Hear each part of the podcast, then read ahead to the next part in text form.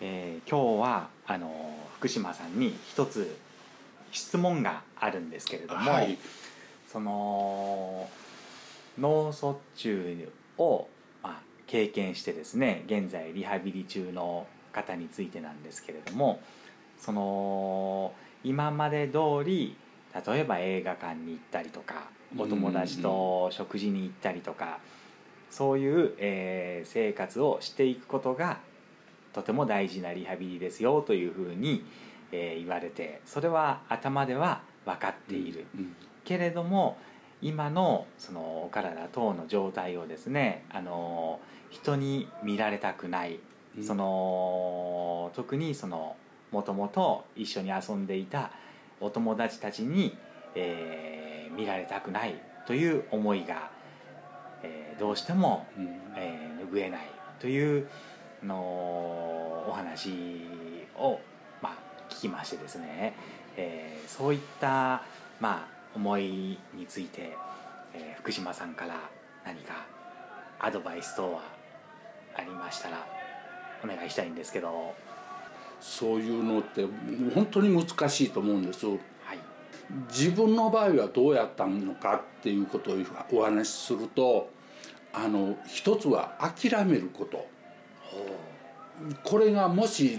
るようだったらっていう希望を持ちうちは絶対に一歩前へ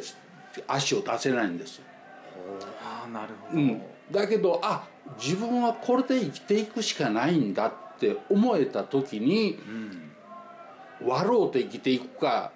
もう泣き持って生きていくのかって選んだ時に、うん、どっちを選ぶかですね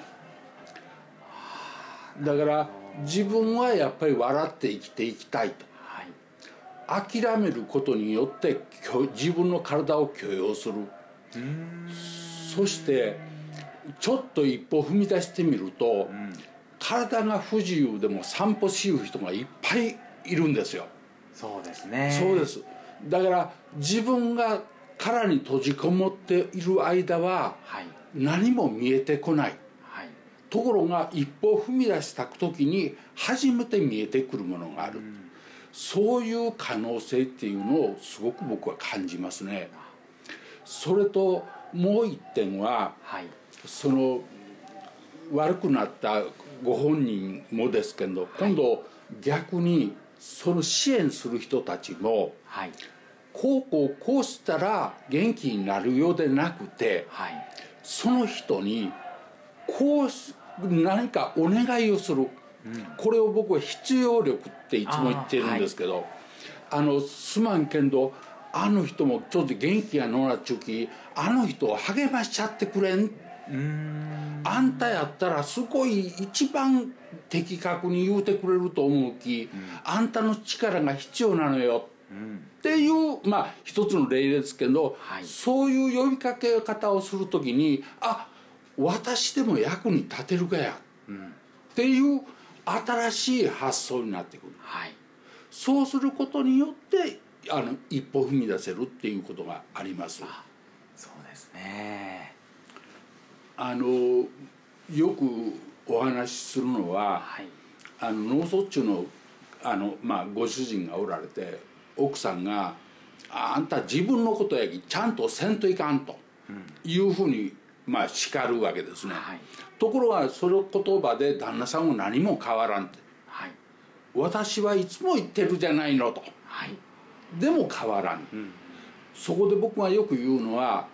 ご主人は自分のことではもう頑張れんなっちゅう。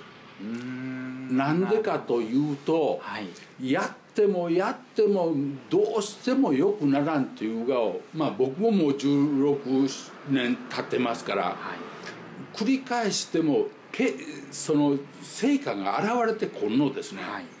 だから自分のためには頑張れないんです。だからすまんけんど私のこのことでお願いしますって言うて頼られる時に初めてあ人のためやったら頑張れるっていう自分に気が付くんです。なるほど。確かにそうですね。人のためなら頑張れるっていうことはねそう。いうところはありますよね。だから僕なんかも人のためになるってまさかそんなふうに思ってないのが、こうやってやってみたら自分のその経験を話するだけで、はい、周りの人が「いやありがとうございます」ってお礼を言うてもらえる、はい、このことが自分が変わっていくきっかけになるんですね。はい、だからその、まあ、支援する側の方も考えていってもらったらすごくいいんじゃないかこの2つの面からちょっと考えますね。ありがとうございました。